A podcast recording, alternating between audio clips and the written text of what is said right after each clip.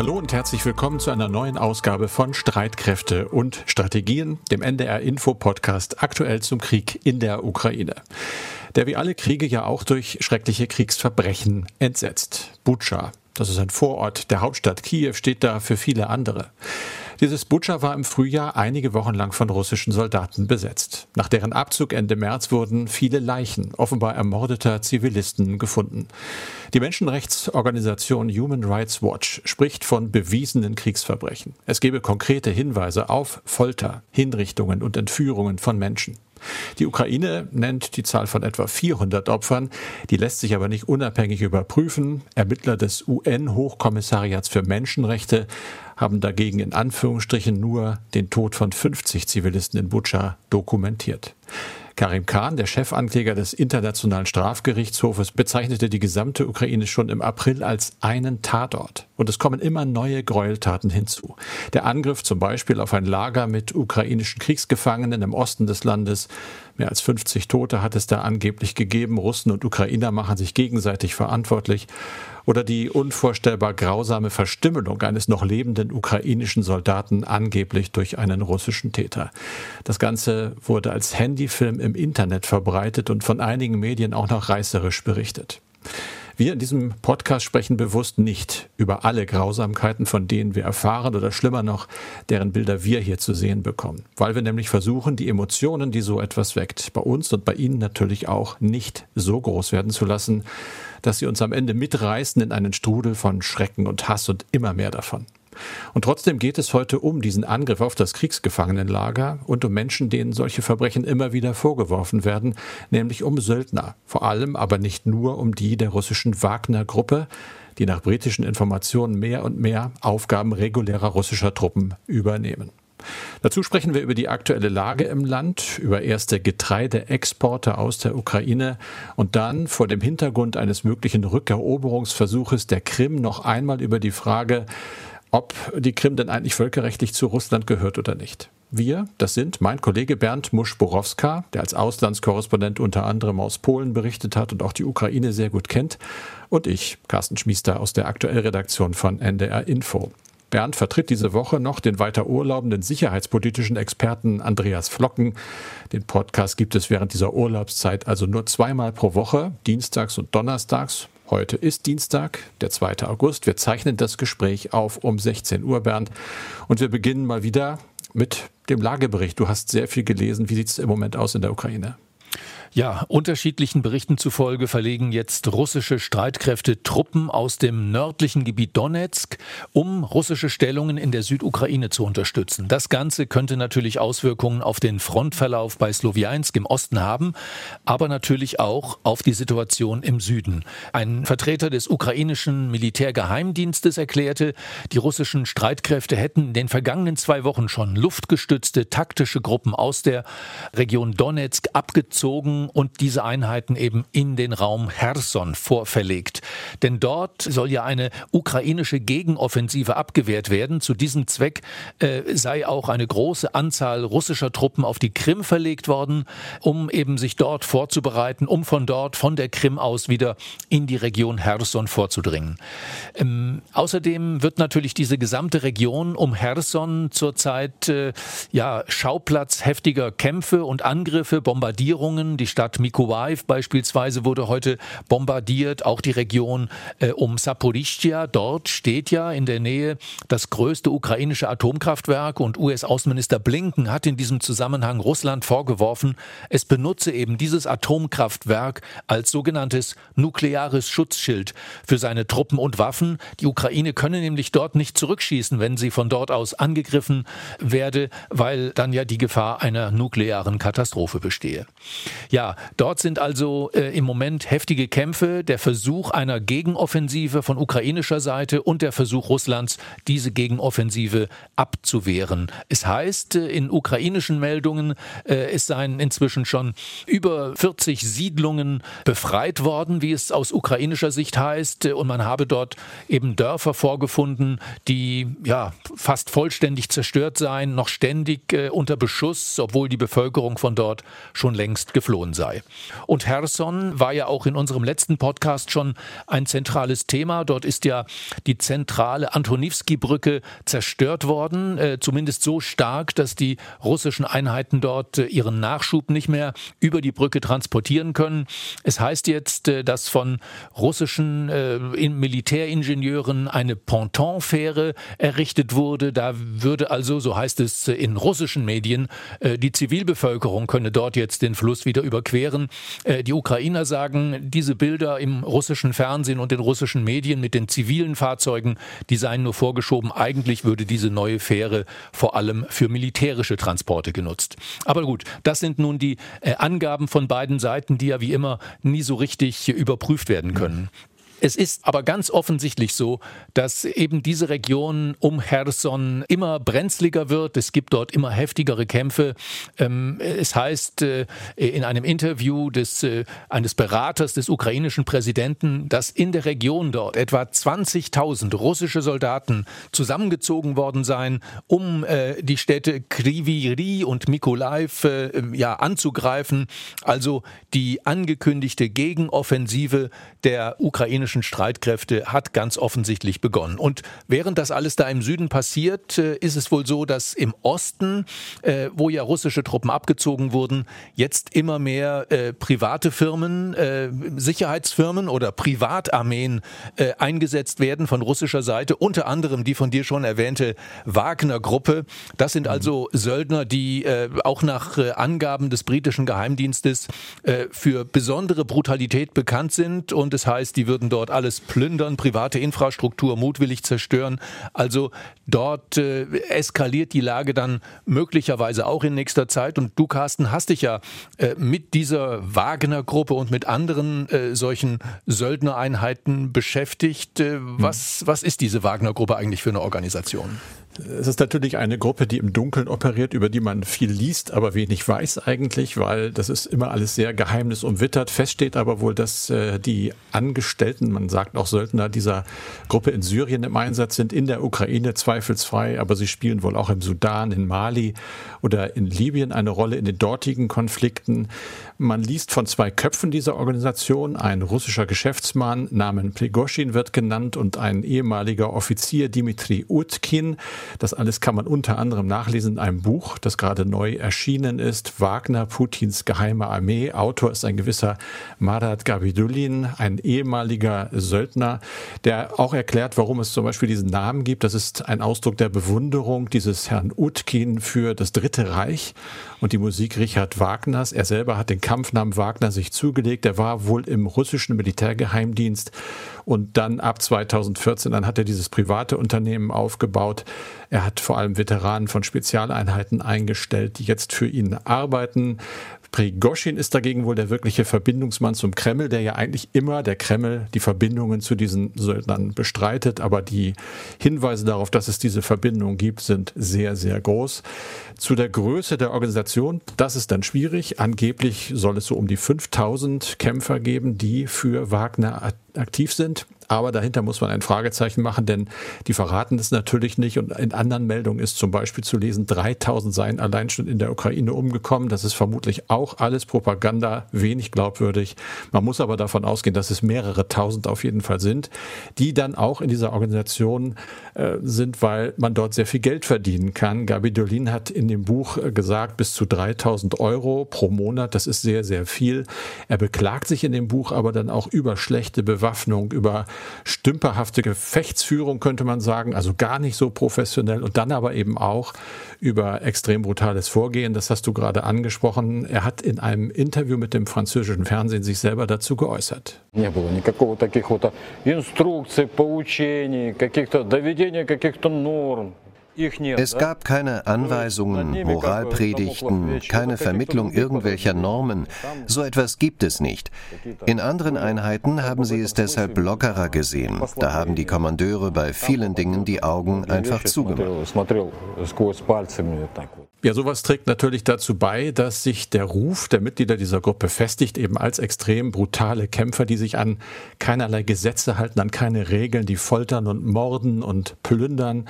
Dahinter steckt steckt aber sicher auch wieder, denke ich mal, Propaganda. Allein der Name Wagner soll Gegner einschüchtern, der soll Menschen, gerade auch Zivilisten, in Angst und Schrecken versetzen.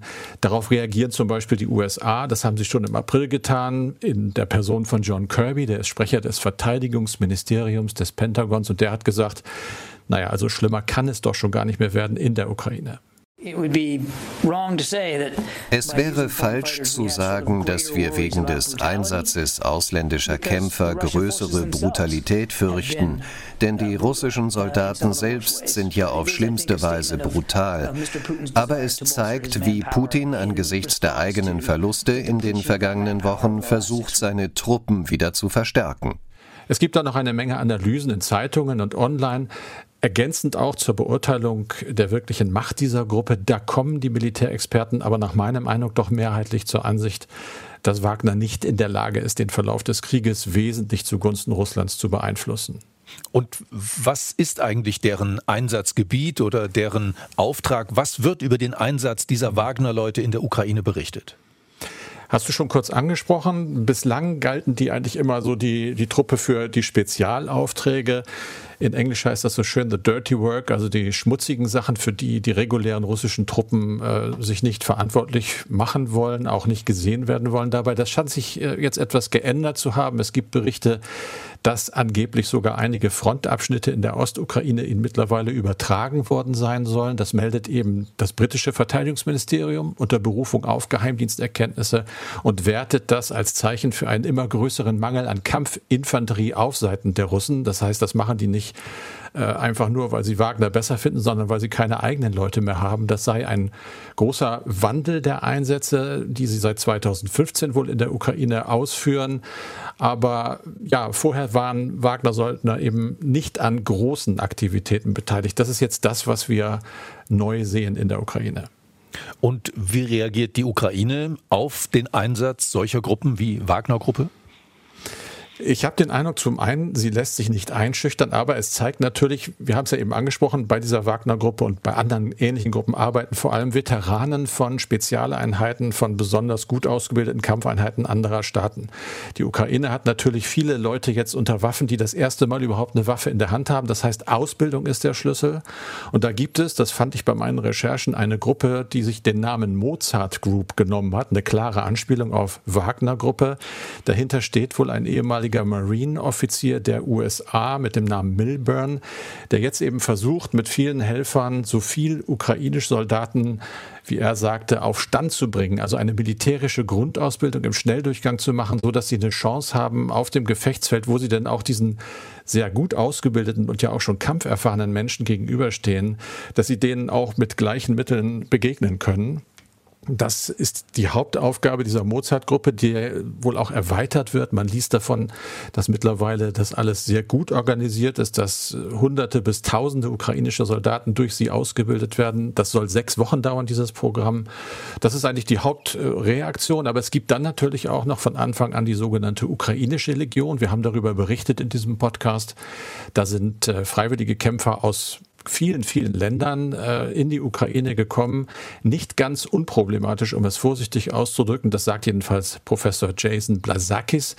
Der unterrichtet in Kalifornien zu Terrorismus und Terrorabwehr. Der russisch-ukrainische Konflikt ist zu einem Schmelztiegel von Rechtsextremen geworden, die ins Land kommen, etwa um für die Russen zu kämpfen. Es gibt aber auch Berichte über freiwillige Kämpfer, zum Beispiel aus den USA, die sich der Gegenseite angeschlossen haben. Also wir sehen Nazis und andere Leute mit Sympathien für den Rechtsextremismus, vor allem bei den Russen, aber auch auf der ukrainischen Seite. Ja, Söldner sagen die einen, private Militärdienstleister die anderen. So ein Konzept ist nicht neu. Das gibt es auch woanders, äh, aber nach, äh, unter anderem nach Einschätzung der Vereinten Nationen ist das verbreiteter denn je. Was ist darüber bekannt? Es ist darüber bekannt, dass es offenbar immer mehr dieser privaten Militärdienstleister gibt. Das Ganze, wenn ich mich erinnere an meine Zeit in Washington, hatte mal einen Namen Blackwater. Das war im Irakkrieg. Da wurden auch Mitarbeiter dieser privaten Firma für die Vereinigten Staaten von Amerika im Irak eingesetzt. Auch da gab es immer wieder Berichte von Menschenrechtsverletzungen, von Morden. Es hat am Ende sogar in den USA Urteile gegeben gegen ehemalige Blackwater-Mitarbeiter. Ganz wenige Urteile gibt es nur gegen solche Leute. Aber der Gründer dieser Firma, ein Herr mit dem Namen Prince, hat immer gesagt, äh, wir kämpfen ja gar nicht, wir sind eigentlich als Schutz eingestellt worden, wir sollten Wiederaufbauhelfer schützen, Diplomaten, das haben wir alles gemacht.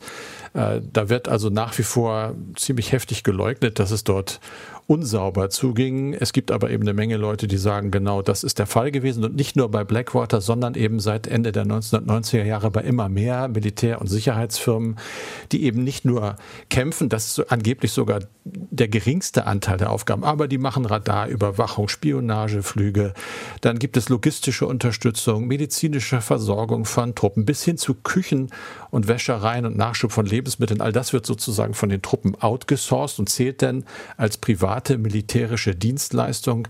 Es ist wahnsinnig schwer, da einen Überblick zu bekommen, wie groß das Ganze ist. Es gibt Meldungen, dass allein in Afghanistan mal bis zu 30.000 äh, Frauen und Männer für solche Firmen im Einsatz gewesen sein sollen. Aber eben die Branche arbeitet im Dunkeln. Ich habe es eingangs gesagt, man ist nicht auskunftspflichtig und man ist auch sehr verschwiegen. Wie also kontrollieren das Ganze? Schwierig. Es gibt auf internationaler Ebene im Moment zwei Anläufe, da irgendwie das Schlimmste zumindest äh, zu stoppen, das Verhalten privater Gewaltanbieter, wie es auch heißt, zu regulieren. Die Vereinten Nationen bemühen sich da um eine Konvention, sind aber noch nicht wirklich weit gekommen. Und es gibt seit zehn Jahren auf Initiative der Schweiz auch den Versuch, einen Verhaltenskodex für diese Militärdienstleister ins Leben zu rufen. Da sind aber nach dem, was ich rausgekriegt habe, bislang erst 100 Unternehmen beigetreten und das ist verschwindend gering. Das heißt, äh, ja, die Branche ist weitgehend unkontrolliert, sie ist juristisch kaum zu packen und das ist etwas, das immer weiter um sich greift und natürlich Kriege noch schlimmer macht, als sie ohnehin sind. Noch schlimmer, da sind wir bei einer aktuellen Schlagzeile. Angriff auf ein Kriegsgefangenenlager Olenivka im Osten der Ukraine. Bernd, wir haben seit Tagen in den Nachrichten davon gehört, immer auch viel gelesen. Äh, du hast noch einmal genauer nachgeguckt, was ist da eigentlich passiert? Ja, das ist und bleibt weiter unklar, denn äh, alles, was da in Olenivka passiert ist, ist Teil der Kriegspropaganda und weder Journalisten noch unabhängige internationale Organisationen können derzeit überprüfen, was dort wirklich geschehen ist. Das internationale Rote Kreuz hatte gleich nach der Explosion oder dem Bombardement dieses Gefängnisses Ende vergangener Woche Zugang verlangt, aber nicht bekommen. Es gibt äh, Bilder von einem völlig zerstörten Gebäude des Gefängnisses, in dem sollen vor allem ukrainische Kriegsgefangene untergebracht gewesen sein. Es heißt, 50 äh, ukrainische Kriegsgefangene seien ums Leben gekommen, darunter vor allem Mitglieder des sogenannten Azov-Regiments, das sich ja nach monatelangem Kampf um die Hafenstadt Mariupol und das dortige Azov-Stahlwerk ergeben hatten.